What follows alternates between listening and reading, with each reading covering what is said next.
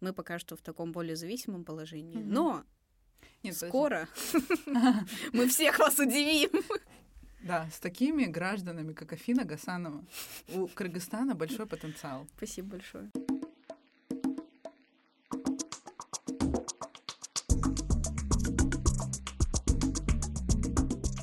Салам! Вы слушаете подкаст «Сарыгаздар» о мультикультурализме в Кыргызстане и Казахстане. Ведем его мы. Меня зовут Афина Гасанова. И я Милана Байсултанова. У нас хорошие новости. Мы дописали курсовую работу. Мы говорили о том, что первые два эпизода — это часть курсовой работы нашей. Все, мы ее сдали, и у нас появилось больше времени, чтобы работать над этим проектом непосредственно, при этом не работая над достаточно скучными описательными текстами этого подкаста. Так что мы очень счастливы, каникулы скоро, и эпизоды продолжают выходить. Мы очень рады, что вы продолжаете нас слушать, оставлять отзывы. Мы работаем ради вас и надеемся, что вам также интересно будет слушать этот эпизод. А о чем мы сегодня с тобой разговариваем, Милана? Сегодня, Афина, мы разговариваем об империализме. угу. Эта тема очень обширная, подходить можно с разных сторон, копать глубоко, глубоко, глубоко. Но мы сегодня постараемся как бы держать эту тему в рамках тематики нашего подкаста. Мы поговорим а, о том, что вообще такое империализм, чуть-чуть пройдемся по верхам по истории и расскажем, почему вообще важно называть вещи своими именами, империализм империализмом, и о том, почему это важно для межкультурных отношений в наших странах. Начнем мы разговор об империализме, о том, что такое империализм. Итак, империя образуется, когда одна держава контролирует множество территорий, государств и стран. Самые известные империи, которые мы знаем, это Римская империя, это Османская империя, Российская империя, но мы об этом немножко попозже поговорим. Когда империя создает неравные экономические или властные отношения, такие отношения считаются империализмом. Империализм описывает господство одного государства над другими и часто мотивируется приобретением земли, ресурсов или стратегических позиций. Империализм и колонизацию часто используют как равные термины. Это не совсем верно, потому что как бы империализм может быть и без колонизации. Колонизация — это тип империализма, который часто подразумевает заселение людей на территории, и он под подразумевает то, что у одного государства есть определенная степень культурного контроля в дополнение к контролю над землей и ресурсами другого государства. В итоге получается, что и империя, империализм и колониализм — это все взаимосвязанные геополитические стратегии, которые направлены на то, чтобы одно государство сохраняло экономическое, политическое культурное доминирование над другим.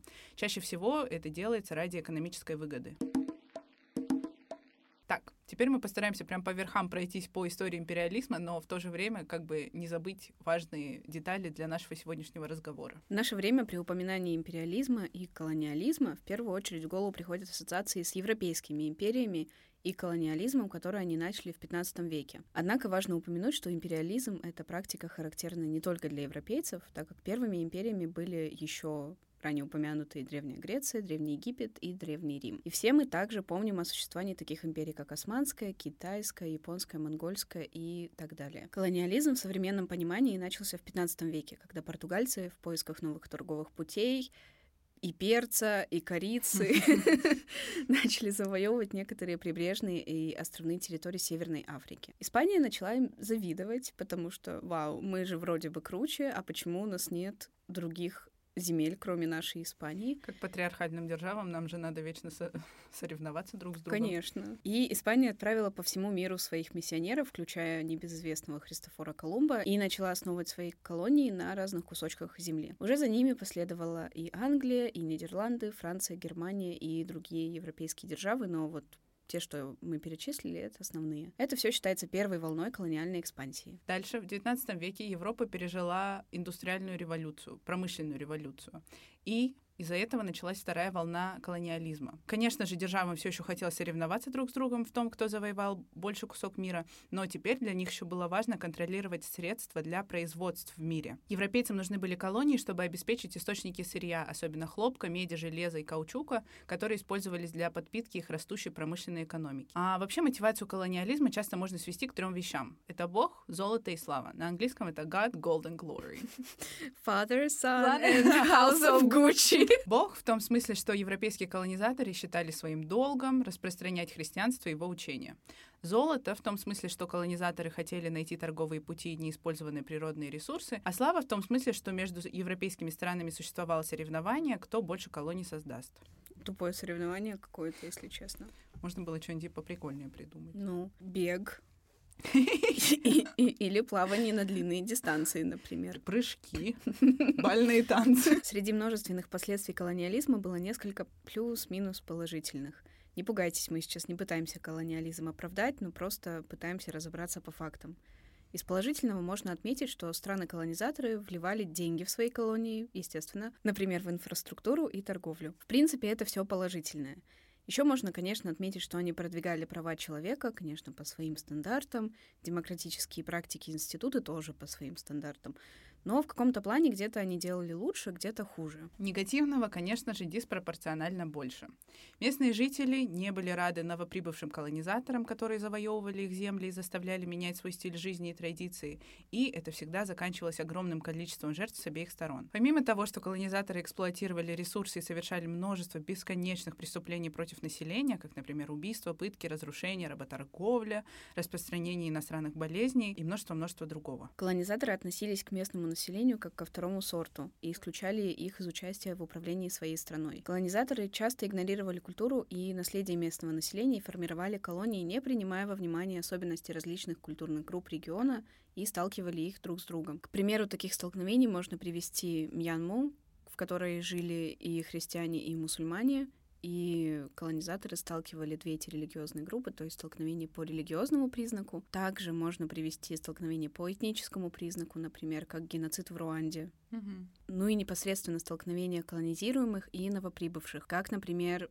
коренных народов Америки и европейцев, которые приехали в Америку и хотели там что-то построить. Хотели там свой, на свой лад жизнь устроить. Колонизаторы делили культуры на цивилизованные, развитые и современные, то есть это либо их собственная культура, либо культура их предпочитаемых групп, как, например, европейцы и их соседи-европейцы другие. Это все вот развитые, умные, прикольные, по их мнению, люди. И на нецивилизованных, примитивных и отсталых людей. К таким группам относились колонизированные и маргинальные группы. Такое разделение людей культурно приемлемых и неприемлемых позволяло жестоко обращаться с людьми, порабощать их и подвергать геноцидам. Но после Второй мировой войны державам стало трудно финансово поддерживать свои колонии, потому что это было ужасно затратно. И они также начали сталкиваться с новыми державами, как США и СССР, и эти две державы это немного иронично, конечно, но какой, в какой факт такой факт, они были очень громко антиколониальными. Вау, Да. вау, вау.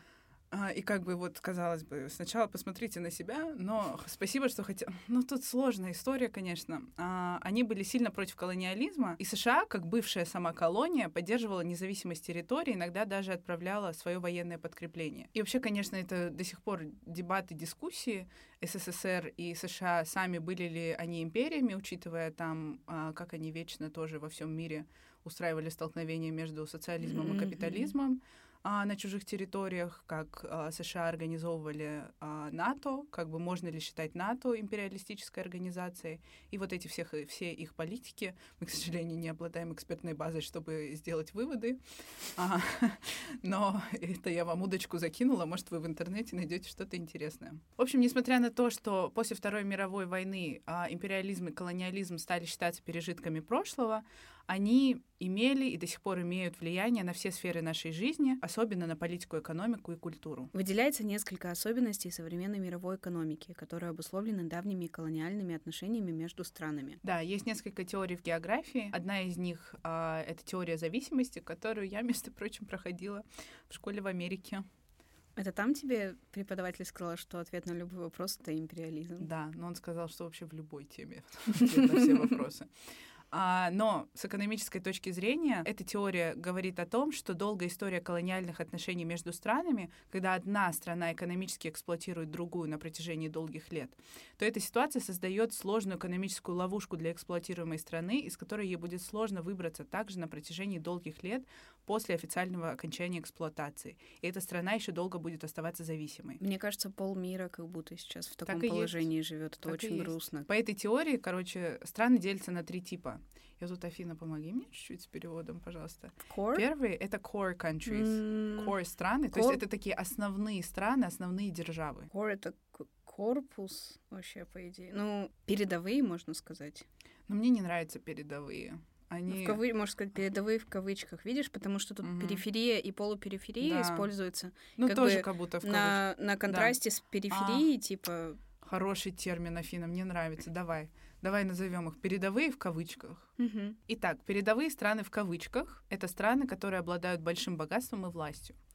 Также есть противоположно от передовых стран, это страны периферии, которые отправляют в передовые страны сырье и зависят от поддержки этих стран. Ну и, собственно, конечно же, получается, эксплуатируются этими странами. И между ними есть страны, которые относятся к полупериферии, а, это страны, которые одновременно зависимы от держав, но также они имеют свои отношения с периферией и обладают некими собственными богатствами и властью.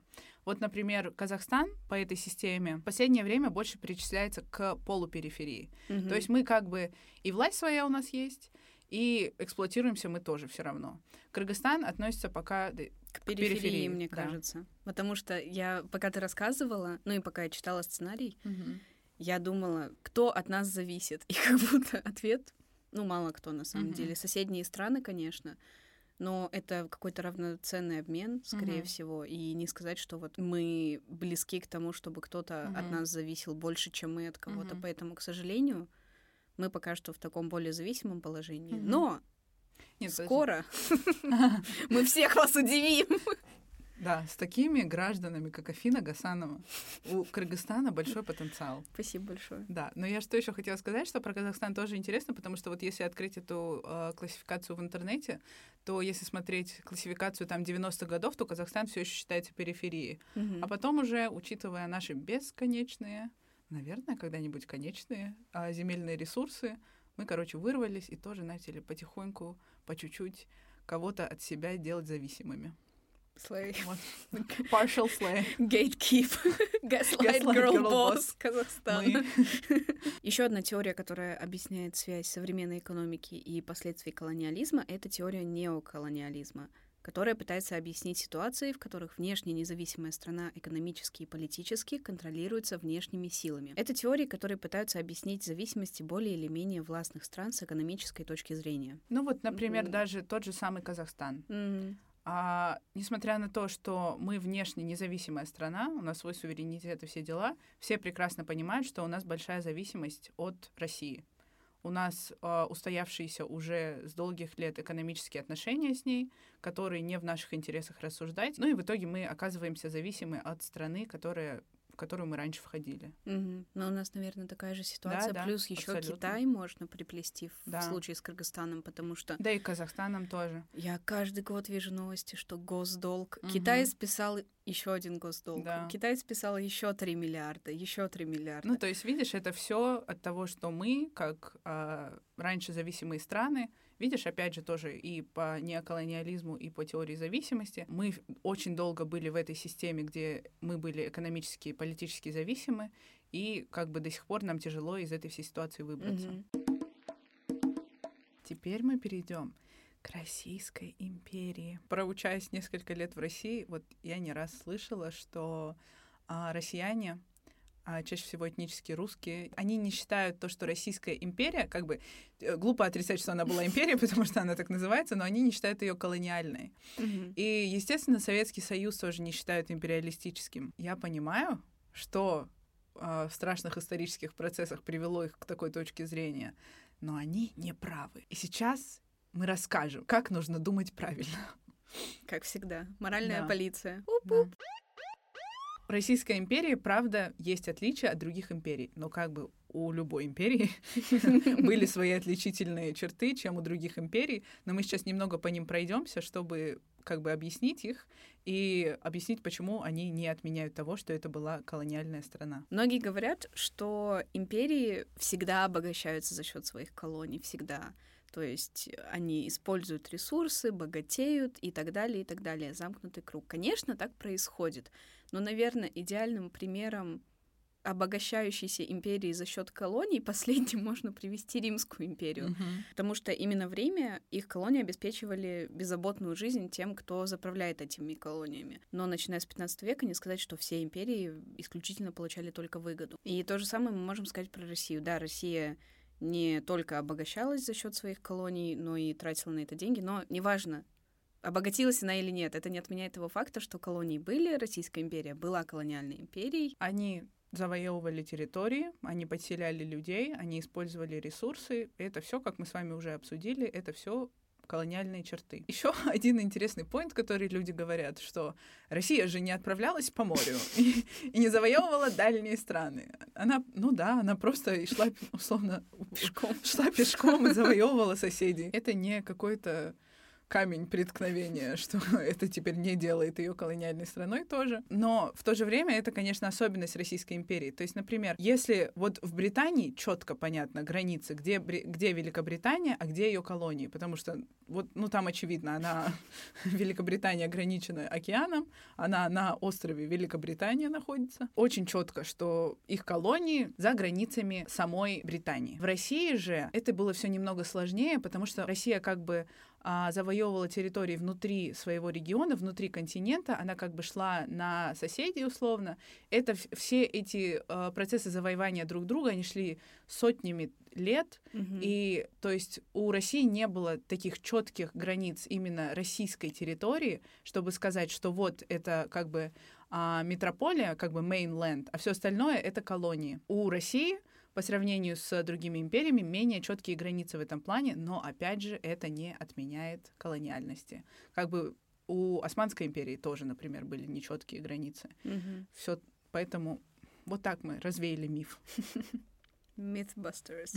Но и выражался контраст не только границами географическими, физическими, видимыми и ощутимыми, но и культурными. Например, британцы, вторгаясь в Америку, Африку и Азию, Естественно, у них очень сильно отличались культуры. Естественно, они не понимали друг друга и общались, ну, пытаясь как-то. Mm-hmm. В то же время Российская империя, приходя на близлежащие территории, они могли понять друг друга, потому что они не принадлежали к одной культуре, но все равно контакт какой-никакой был налажен. То есть там они ездили были послы соседями. туда-сюда. Вообще, по факту, они были соседями. Да, да, и из-за того, что не было вот этой огромной морской границы, как Милана рассказала, они просто могли прийти, условно говоря, в гости, не постучавшись, и наладить контакт было им легче и быстрее, чем западноевропейским завоевателям. Это такие важные отличительные черты Российской империи от других, но в этой беседе важно не преувеличивать отличия Российской империи от других, потому что эти отличия, как мы уже сказали,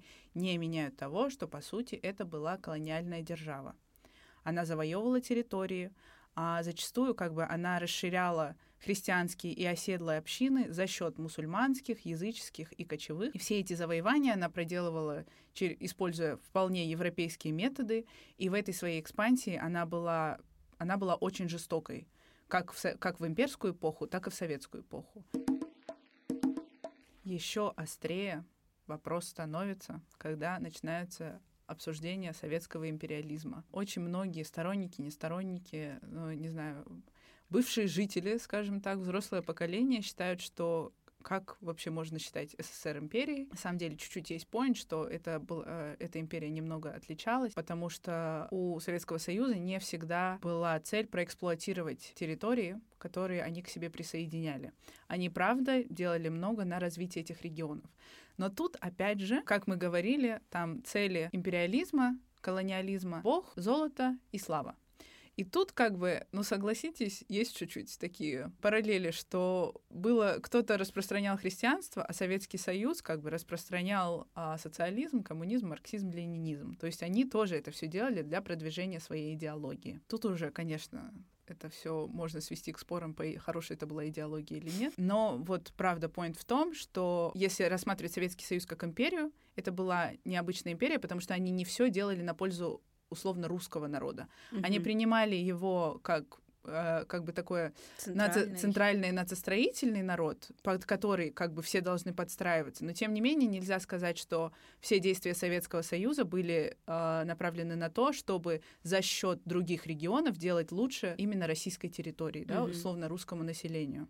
Но были такие моменты. Конечно, они были. Конечно, они были. Это тут это правда. Конечно, они были. Еще в этой дискуссии сторонники Советского Союза говорят о том, что вот сначала Ленин обещал он много обещал.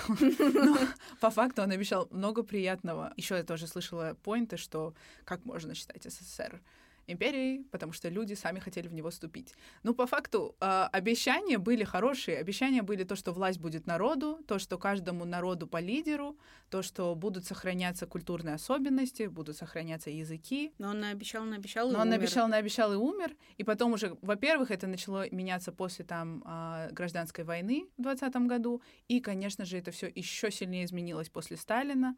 Просто драматично это все изменилось. С Брежневым вообще началась э, русификация еще сильнее. Мы обещания понимаем, но судим по, по тому, как получилось. Вообще интересный момент об СССР это что империю можно разделить на внешнюю и внутреннюю. Внутренняя империя — это Москва, и все, что вокруг нее находится, это 15 республик, а внешняя — это те территории, на которые СССР имел особое влияние. Это Восточная Европа, например, Чехословакия, Польша, Восточная Германия и так далее. Судя по обещаниям, и во внутренней, и во внешней империи должны были быть равные права, как завещал Ленин, то есть и в Восточной Европе могло бы быть право на какое-то самовыражение, и в республиках тоже. Но по факту Москва сидела и заправляла и тем, и тем. И вся империя, объединенная и внешняя, и внутренняя, все равно всегда работала под началом Москвы. Да, это отличалось от империй э, классических, которые мы обсудили чуть раньше, но все равно это не убирает того факта, что СССР был самой настоящей империей. Угу. И тут как бы, ну, мы не будем врать, понятно, что у империи должно быть какое-то управляющее ядро, но, думаю, мы все с вами прекрасно понимаем историю Советского Союза, что это было чрезмерно управляющее. Это было очень, да, абьюзивное, да, как, как я какие термины я решила использовать. Это все выходило уже сильно за рамки э, нормального управления регионами. Тоталитарные наклонности СССР нам всем понятны. Поэтому тяжело тяжело. Еще раз упомянем, что, конечно, по обещаниям а, должна была поддерживаться местная культура, но, как мы уже сказали, при Брежневе усилилась русификация, как бы сильнее стал культурный империализм Советского Союза, а, когда началась еще сильнее советизация культуры, и как бы местная культура и образование вышли сильно на второй план по сравнению с советской культурой и русской культурой. К какому выводу по Советскому Союзу, к какому моральному вердикту мы подходим? А, к тому, что хотя Советский Союз не управлялся как бы условным императором, несмотря на то, что Советский Союз это очень громко был антиимпериалистичен в своей риторике, mm-hmm. и он должен был быть народной демократией, в итоге было так, что у него были все тенденции империи и даже колониальные тенденции. Еще позвольте, я со своими вставлюсь бесконечными рекомендациями, то, что вот мы Ура, когда строили... Я люблю твои рекомендации. Спасибо, Афина, спасибо, я ценю, что ты ценишь. При подготовке а, к этому разговору а, я слушала подкаст, который был очень интересен. Это вообще подкаст про историю Кавказа, который ведет чеченский историк Майрбек Вачагаев. Я надеюсь, вам интересна история Кавказа, потому что... ну, а если вам и не интересна история а, Кавказа, то там и должна быть, почему нет? а, а, там много и просто про постсоветское прошлое, про то, как наше настоящее форму, формируется а, после Советского Союза и Российской империи, поэтому это тоже как бы а, любым выходцам из этих двух империй было бы интересно. Ну а я в свою очередь порекомендую вам подкаст не столько наверное, образовательный, сколько просто безумно интересный и отлично сделанный. Называется он «Закат империи». Этот подкаст создан студией «Либо-либо». Его ведущий Андрей Аксенов. Безумно интересно. Если вы любите историю, если вы любите историю заката империи, то слушайте. Да, это правда очень хорошая рекомендация. Богиня подкастов, остерегайтесь ее. Но я слушала а, недавно один выпуск, и там в этом подкасте, там, мне кажется, не знаю, у этого выпуска была просто очень интересный сторителлинг. Да, ну в этом его прелесть, мне кажется, mm-hmm. что мы очень много думаем о разных политических аспектах, Милана штрудит разные исторические справки и так далее. Мозг болит. Я, когда хочу отдохнуть от э, того, чем мы занимаемся, хоть я это очень люблю, и послушать просто хороший сторителлинг, но все равно с периодом времени, который мне интересен, я именно к такому подкасту обращаюсь. Ну что, мы подходим к вердиктам нашей моральной полиции. И вообще, почему я предложила сделать эпизод на эту тему? Потому что есть такие два тейка распространенные, которые меня очень сильно злят. Во-первых, это тейк о том, что а, наше советское прошлое не было империалистичным, и о том, что нам, а, бывшим республикам, нужно быть благодарными Советскому Союзу, потому что они там устроили нам тоже индустриализацию, тоже вкладывались в наше образование и все дела. И вот тут я вот даже распинаться не буду, меня это злит, потому что, на мой, на мой взгляд, жертвы, которые потерпели республики в сравнении с а, индустриальными благами, вообще никак не сравнимы. Репрессии, большой террор, депортации, пытки, тоталитаризм и просто ну, миллионы страшных исторических процессов, на мой взгляд, никако, в никакое сравнение не идут с индустриальными а, благами, которые принес Советский Союз. Поэтому это мой строгий и лаконичный вердикт на этот тейк. Следующий тейк, который, с которым у меня проблема. Биф. Да, биф, да. а, я слышала... Я слышала этот тейк несколько раз от мужчин, но в реальной жизни я не спорю с мужчинами, потому что у меня нет сил. Для этого я решила сделать подкаст. Это тейк о том, что не нужно ворошить прошлое, не нужно ворошить вот эти все империалистические преступления, а которым подверглись вот что Центральная Азия, что Кавказ, это я про свои споры говорю, что нам не нужно поднимать это все, не нужно никого обвинять, потому что это ставит нас в позицию жертвы, а мы должны мы должны не вставать в позицию жертвы, а мы должны там какой-нибудь экономический бум устроить, mm. культурный бум устроить и просто как бы prove everyone wrong, да, а, доказать всем обратное. А так мы просто... Особенно меня раздражает, когда это говорят. Вот африканские страны сейчас в позиции жертвы. И из-за этого у них все проблемы. Они думают, что они жертвы колониализма, и они не берут за себя ответственность. Нет Какая сил моих. интересная What an interesting thing to say. И причем, Афина, ты не представляешь, сколько раз я это слышала и с какой уверенностью люди это говорят. И как бы вот, ну, минимум мы указали сегодня про теории неоколониализма и теории mm-hmm. зависимости, как минимум это должно а, объяснить этим людям о том, что это не так просто, это не какой-то self-improvement проект, это исторический процесс. Ну, реально, типа, это не на чистку лица сходить и, типа, membership в тренажерный зал взять на 12 месяцев. Не взять ответственность за свой ребрендинг, да? Это все гораздо сложнее. И очень важно говорить об этом, очень да. важно называть вещи своими именами, потому что это мы сейчас в историческом процессе. Наше прошлое — это исторический процесс. Очень важно называть это своими именами. Политическая ситуация, которая происходит сегодня с Украиной, или даже с нашими странами, это все исторические процессы, которые характерны для а, империалистического поведения державы. Это все не в первый раз происходит. А возможности таких происшествий, вот я читала текст исторический 95 -го года, который предполагал, что Россия там по сравнению с Украиной может предпринять разные, разные тактики. Предпримет ли она агрессивную тактику или нет, был вопрос. А теперь мы знаем ответ.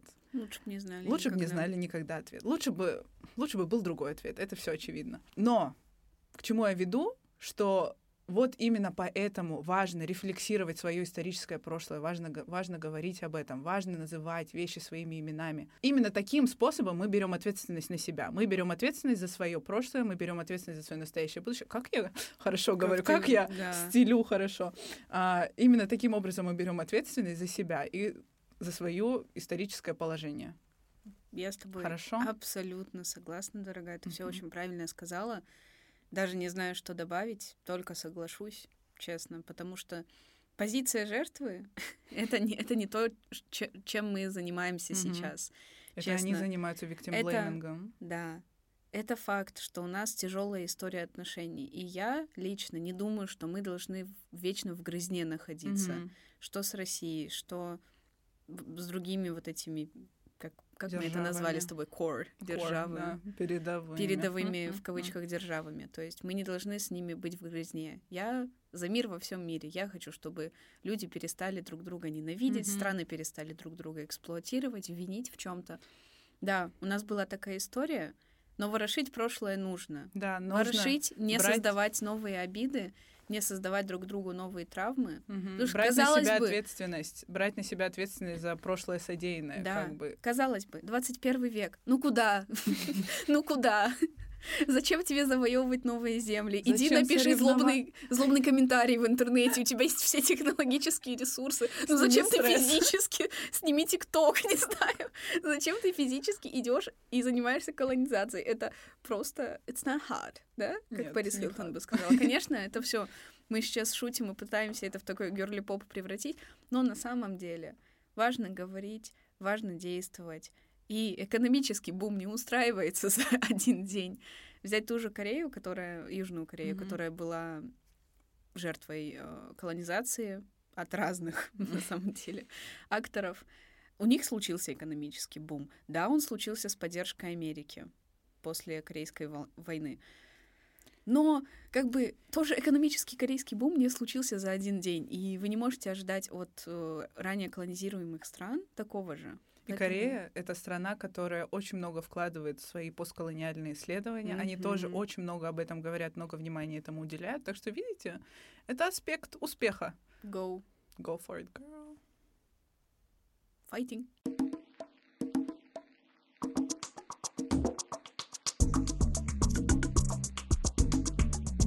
Мы надеемся, что вам понравилось или как минимум вам было интересно.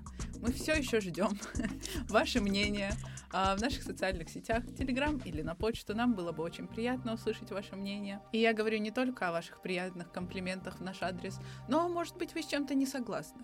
Будем Или очень рады узнать. Мы будем очень рады узнать.